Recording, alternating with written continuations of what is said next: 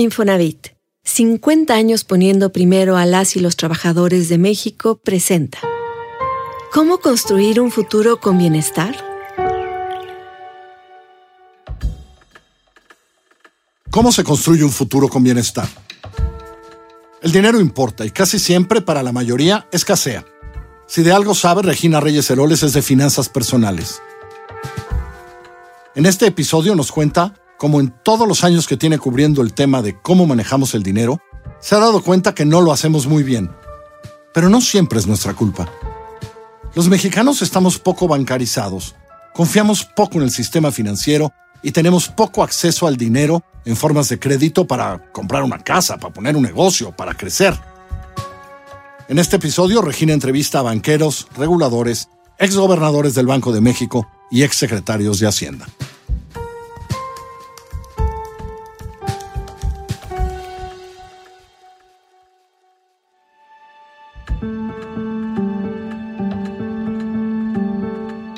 Fui mala en matemáticas, tampoco buena. Era una materia útil porque, entre otras cosas, me permitía saber cuánto tenía para gastar. En la escuela no había educación financiera. Sigue sin haberla. Pero en general mi instinto me decía que debía guardar el dinero. Como lo que me gustaba era leer, las matemáticas ayudaban a contar las páginas que me faltaban para terminar un libro y el dinero permitía ir por más libros. Era una relación funcional en la que no pensé mucho hasta que años más tarde me apasioné por investigar cómo manejamos el dinero, por qué es importante cuidarlo, cómo hacerlo crecer y claro, por qué en México nos hemos tardado en confiar y aprovechar a las instituciones financieras. Al escribir de finanzas y negocios me topé con que los números no siempre reflejan una relación de funcionalidad. Por ejemplo, entiendo que si el banco me presta dinero, yo deba pagarle de regreso. Pero me sorprende que haya 50 instituciones bancarias y unas 17.000 sucursales en el país y que hasta antes de la pandemia solo 3 de cada 10 mexicanos estuviéramos bancarizados. COVID incrementó esto a casi 5 de cada 10, pero sigue siendo muy poco comparado con Brasil, Chile o Kenia, donde 8 de cada 10 personas están bancarizadas. No es funcional y por eso la inclusión financiera es uno de los temas que más me apasionan. ¿Qué pasa en México que no estamos bancarizados? ¿A qué le tenemos recelo?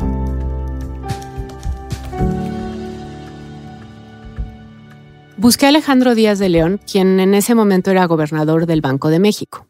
Acabado su mandato, fue nombrado director corporativo de Grupo Val. Mi pregunta fue sobre la relación entre desarrollo y las instituciones financieras. Alejandro me lo dijo así. Es muy claro que el progreso eh, en, cualquier país se alcanza cuando eh, se nivelan oportunidades y cuando los agentes tienen acceso a financiamiento, eh, tanto para proyectos eh, eh, productivos como también para suavizar su consumo, para poder tener un crédito hipotecario, para comprar un coche, para poder tener acceso a algún otro tipo de bien que necesite en su hogar. Los proyectos productivos implican montar tu negocio, hacerlo crecer, lograr que tenga éxito. Las personas que tienen capacidad de usar su patrimonio para hacer exitosos sus negocios y sus vidas generan progreso. Pero se necesita, como dijo Alejandro Díaz de León, una cancha pareja y que todos tengamos acceso al dinero. El sistema financiero encargado de nuestras monedas y billetes permite que las personas y los negocios crezcan. ¿Y cómo se puede lograr eso? Al final del día, eh, el financiamiento es esencial para que el fruto del trabajo no nada más eh, puedas comprar para lo que te alcanza el ingreso de ese día o de ese momento. Para que tú puedas realmente beneficiarte de todos tus ingresos a lo largo del tiempo, necesitas del sistema financiero. Ahora, el sistema financiero eh, parece que tiene este concepto de complejidad y de distancia. Eh, y eso ha hecho que muchos mexicanos eh, no se acerquen a las instituciones financieras y que tengan a lo mejor esta, esta reticencia en eh, firmar algún contrato con una institución financiera. Quiero que nos detengamos aquí un minuto. Ya sabemos que pocos mexicanos estamos bancarizados. De hecho, de todos los países de la Organización para la Cooperación y el Desarrollo Económico, la OCDE, México tiene la penetración bancaria más baja. También sabemos que la banca y sus productos pueden ser un trampolín de desarrollo. ¿Qué pasa? La palabra que usó Alejandro Díaz de León para explicarlo fue reticencia. Es decir, nos sentimos alejados de las instituciones financieras. Y coincido, las sentimos lejanas, pero quiero sumar algo más. Muchos no les tenemos confianza porque sentimos que les damos igual. Esto es resultado de varias cosas, como que hay muchos fraudes, porque a quién no le han llamado de un banco con la intención de sacarnos datos y meternos un gol. Pero también porque hay experiencias duras. Los bancos pueden fracasar y cerrar. Y no, no hagan cara de eso no pasa, porque en México tenemos dos ejemplos no tan lejanos, Banco FAMSA y Accendo. La tarea de incluir financieramente a los no bancarizados es muy compleja porque tenemos sentimientos encontrados frente a la banca. Habiendo dicho esto, tras 15 años de hablar con banqueros, economistas financieros y expertos en finanzas personales, de hacerles preguntas mil y un veces, de tratar de entender desde fuera cómo funciona, debo decirles que confío en el sector financiero mexicano. Confío en los bancos, en los reguladores y en el sistema en general. No niego los casos de terror, pero confío en que se pueden generar los mecanismos para que ya no sucedan o que todo ahorrador quede protegido si es que suceden. Y sí, entiendo por qué nos cuesta trabajo y muchos no queremos firmar un contrato, dar datos o pagar en otra cosa que no sea efectivo. Cuento todo esto para que ahora sí nos adentremos en cómo lograr inclusión financiera en México. Y para eso, busqué a Luis Niño de Rivera, expresidente de la Asociación de Bancos de México, la ABM, y quien también preside el Consejo de Administración de Banco Azteca. Así me definió la inclusión financiera. Vamos a definirlo de una manera muy fácil de comprender. Es la capacidad de cualquier persona de subirse a el medio formal de manejo de sus recursos, ya sea la carretera electrónica para mover dinero de un lado a otro, eh, usar medios de pago formales, ahorro e inversión formal, acceso al crédito formal. Esos son los tres grandes componentes de, de la oferta financiera. El crédito, el ahorro y los medios de pago. El primer paso, inclusión, es tener una cuenta de ahorro. Esto abre la puerta y si usamos bien esta cuenta, nos ofrecerán otro producto y así, se ha pensado, el usuario va adquiriendo productos, usándolos y creciendo. Claro, eso es lo que pensaron los banqueros, pero se les olvidó que somos humanos y que no todos estudiamos finanzas. Si nadie te dice cómo aprovechar tu cuenta de ahorro, ¿cómo vas a saberlo?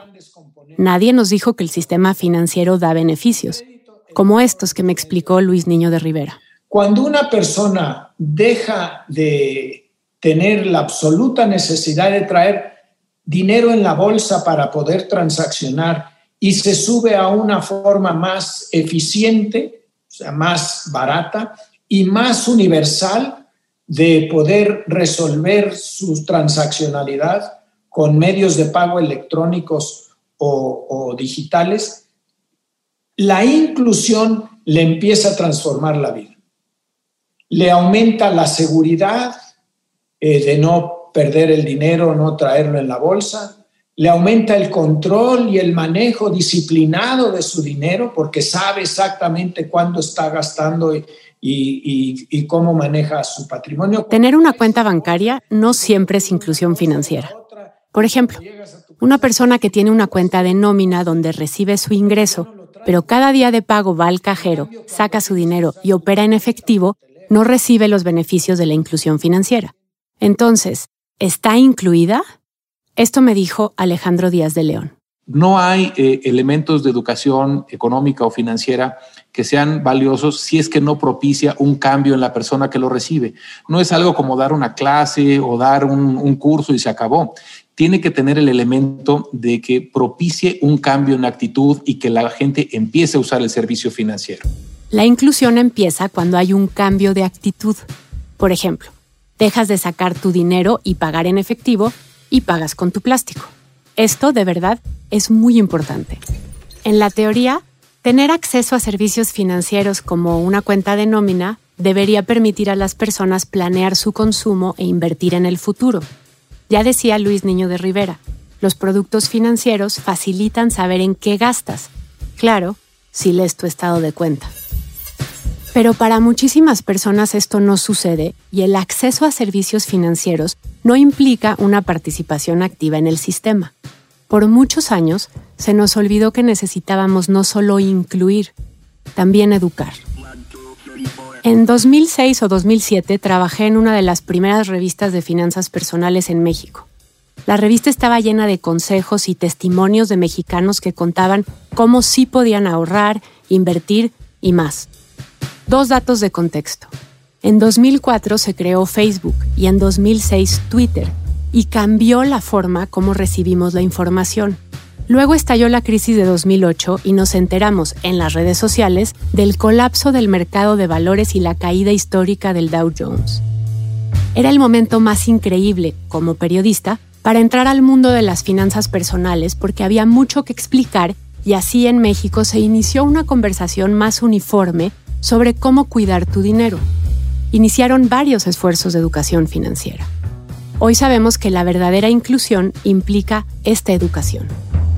Escucha cómo me lo dijo Alejandro Díaz de León. La educación no es otra cosa más que el entrenamiento. Si uno nunca ha jugado fútbol y de repente te avientan la pelota este, y te ponen en la cancha, pues uno siente que no tiene la habilidad, que nunca le ha pegado al balón y no se siente cómodo en la cancha.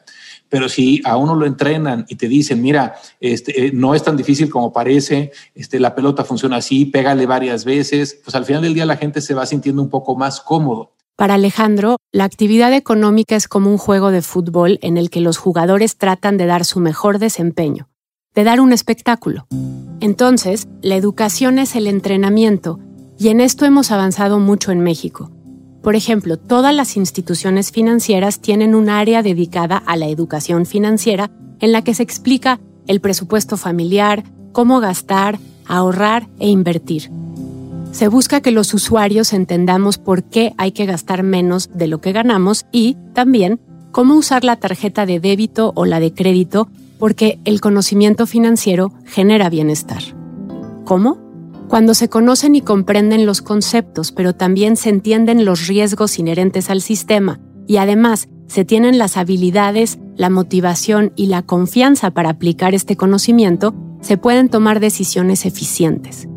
Cuando decidimos de manera informada, se mejora el bienestar financiero. Otra de las preguntas que hice fue, ¿cómo se consigue este conocimiento financiero? Alejandro Díaz de León hablaba de la práctica y la instrucción.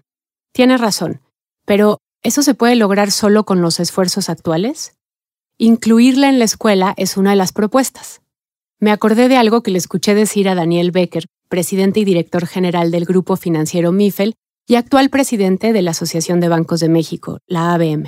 Es muy probable que próximamente veamos en libros de texto también ya elementos de educación financiera que nos parece fundamentales para que desde la niñez eh, los niños sepan empezar a generar ahorro, patrimonio y mejores elementos de vida para su futuro, así como para su educación.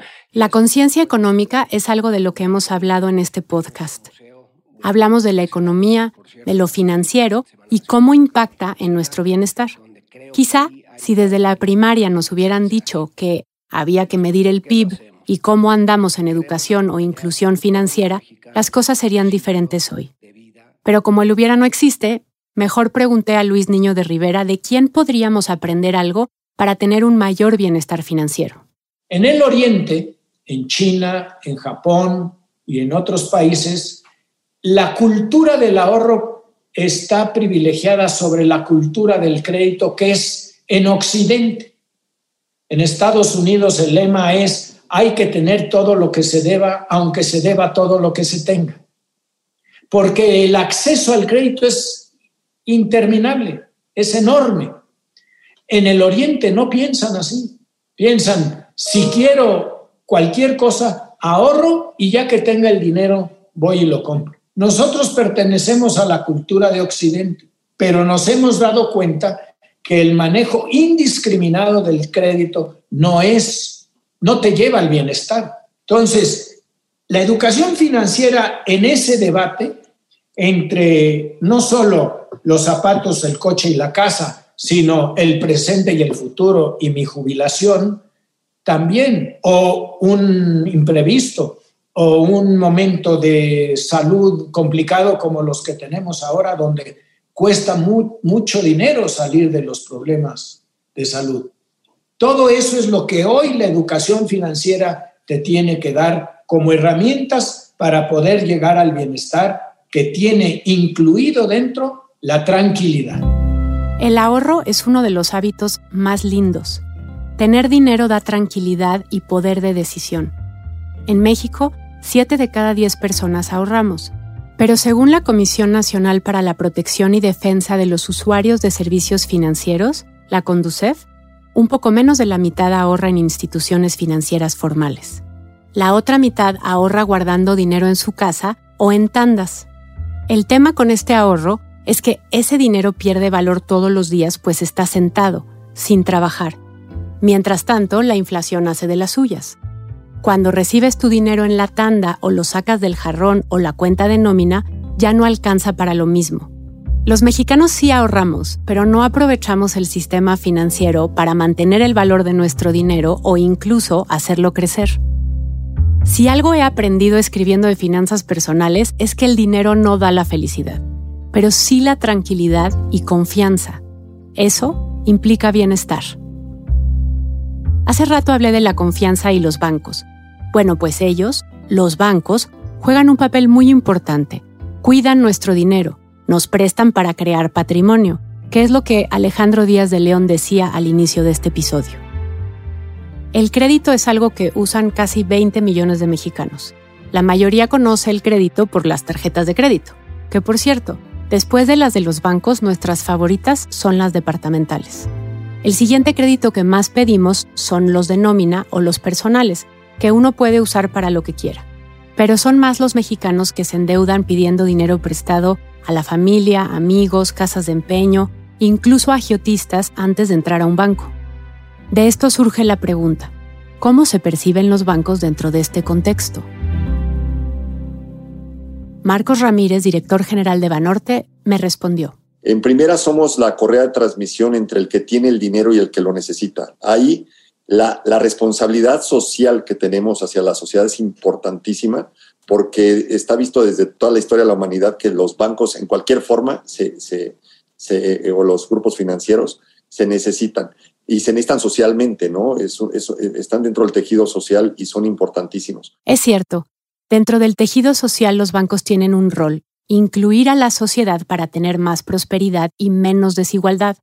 Becker, el presidente de la Asociación Mexicana de Bancos, ha insistido en esta función social de los bancos. Y estamos convencidos que la banca puede ser un catalizador para crear las condiciones para tener un México más justo y más equilibrado y con mejores eh, expectativas para algunos mexicanos que se han quedado rezagados. Las palabras desigualdad y rezago han sido otro hilo conductor en esta serie porque con desigualdades tan palpables no hay bienestar. Eduardo Osuna, vicepresidente y director general de BBVA, me dijo esto. Todos nos debe interesar tener un mejor país y construir un mejor país con más oportunidades para todos. Y la banca, haciendo bien su trabajo, es probablemente una de, los, de las industrias que más aporta a disminuir las desigualdades y dándole acceso a estos servicios también de inclusión financiera y demás. Ya dije que confío en el sistema financiero y creo que hoy los bancos comprenden mejor que nunca su papel dentro de la sociedad y que también están trabajando para entendernos como usuarios. Esto puede ser una palanca interesante en la recuperación por la pandemia, pero ¿puede el sistema financiero borrar algunas de las desigualdades en México? Una forma de hacerlo es a través del impulso a los proyectos productivos, que ayuden a que las micro y pequeñas empresas sean bollantes pero pocas de nuestras empresas tienen créditos de instituciones financieras. Hace un año, unas 343 mil empresas tenían un crédito.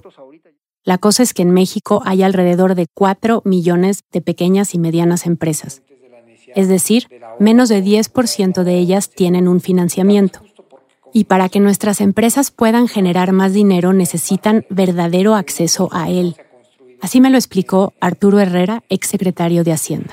La inclusión financiera debería tener además otro efecto, eh, eh, que es la, eh, el lado opuesto del tema del ahorro, y es que eh, si nosotros vemos el acceso al crédito de las diversas empresas, las empresas muy grandes tienen acceso casi, yo diría, ilimitado o, no tienen una restricción al crédito para poder operar, mientras que si nos vamos al otro lado del espectro, las pequeñas o las microempresas, solamente un porcentaje muy bajo tiene acceso al crédito. Y eso hace que las posibilidades de que crezcan y de que se consoliden son, son, son relativamente bajas. Entonces, hacia, allá, hacia allá me parece que hay que, que hay que irse moviendo. Nuestras MIPIMES son el sostén económico de México y generan 8 de cada 10 empleos. Por eso deben ser incluidas en el sistema formal y financiero para cerrar esta pinza de prosperidad vía financiamiento e inversión. Esto es relevante no solo para la recuperación económica. Las MIPIMES son también un área de oportunidad para impulsar la inclusión de las mujeres, pues si hay acceso al financiamiento e incentivos para formalizarse, más de ellas tendrán acceso a mejores ingresos y seguridad social. La banca debe ser un trampolín para las empresas de cualquier tamaño y las de mujeres en particular sobre todo si queremos que más de ellas participemos en el mercado laboral. Recordemos que con COVID muchas regresaron a casa, pero con los incentivos correctos ellas podrían emprender de nuevo y sería mejor si fuera vía el mercado formal, porque se trata de generar un círculo virtuoso en el que al ofrecer pagos sin efectivo, nuestras MIPIMES vendan más, pero también tengan financiamiento para ser más prósperas. Arturo Herrera, exsecretario de Hacienda, me dijo esto. Ahora, lo que sí me parece a mí que desde el punto de vista estrictamente financiero, sí hay algunas iniciativas que están permitiendo ahora poco a poco ir incorporando a las micro y pequeñas empresas al sistema financiero. Por ejemplo, ya es mucho más común, eh, por lo menos en la Ciudad de México, que uno vaya a comprar el pan o algo así y pueda pagar con la tarjeta, eh, con una tarjeta en una terminal que no necesariamente es bancaria. Ellos encontraron un espacio de arbitraje, para decirlo en términos económicos, y empezaron, y, empezaron a poner este, eh, empezaron a poner este tipo de este, este, este, este tipo de terminales. Entonces hay que, yo construir sobre estas iniciativas, asegurándonos además de que son reguladas adecuadamente y que hay una regulación eh, más o menos con, con piso parejo para todos los intermediarios. El ecosistema al que se refiere Herrera es lo que se conoce como fintech, empresas financieras tecnológicas, como el banco 100% en línea o la aplicación en la que pides créditos o inviertes. Y en México es una oportunidad para incrementar la inclusión, la educación financiera y de apoyar vía la tecnología a las MIPIMES, a las mujeres y a todos los que no han sido incluidos. En México hay más de 300 fintechs es de los primeros países en tener una ley fintech que trata de establecer reglas para emparejar esta cancha. Las startups son ágiles y pueden resolver la falta de financiamiento y ser un motor interesante. A inicios del 2022, la OCDE sugirió en un estudio abrazar la digitalización para impulsar los mercados financieros, crecer y reducir la desigualdad. Solicitaba más seguridad en las transacciones digitales, confianza, información y educación.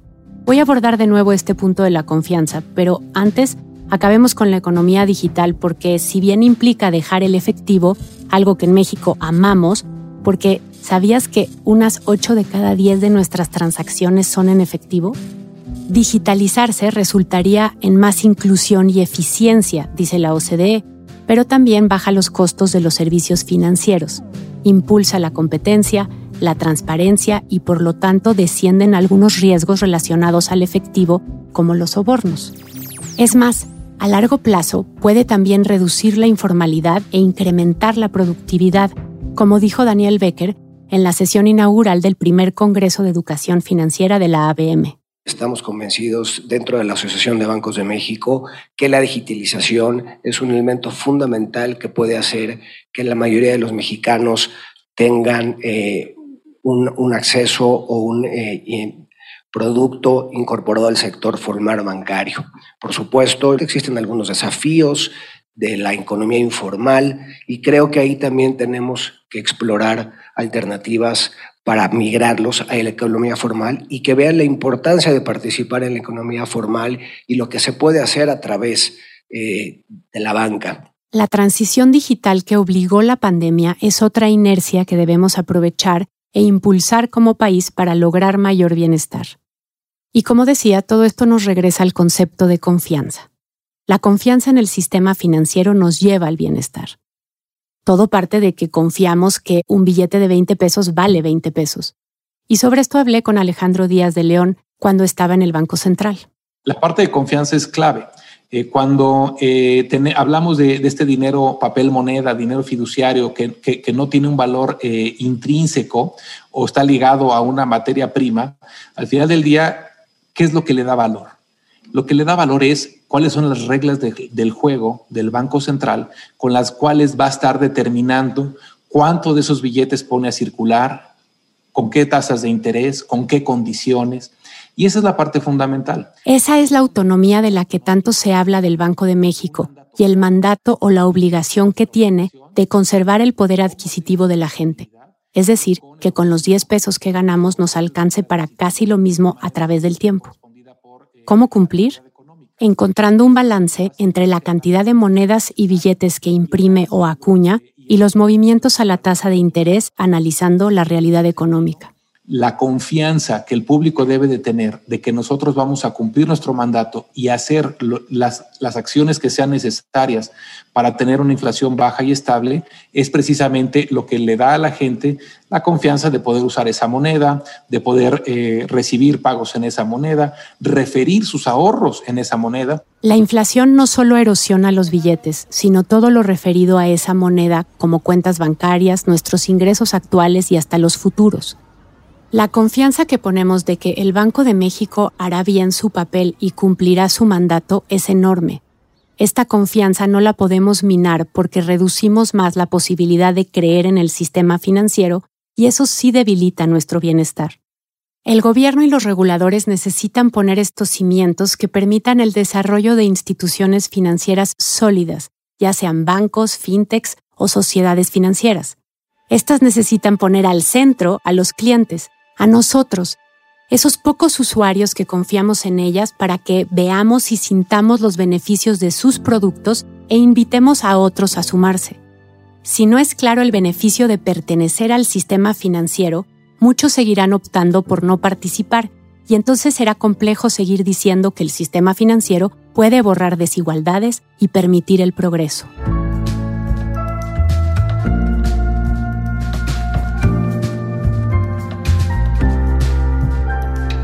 Infonavit, 50 años poniendo primero a las y los trabajadores de México, presentó ¿Cómo construir un futuro con bienestar? Esta es una producción de puro contenido. La investigación, guion y narración las hizo Regina Reyes Heroles.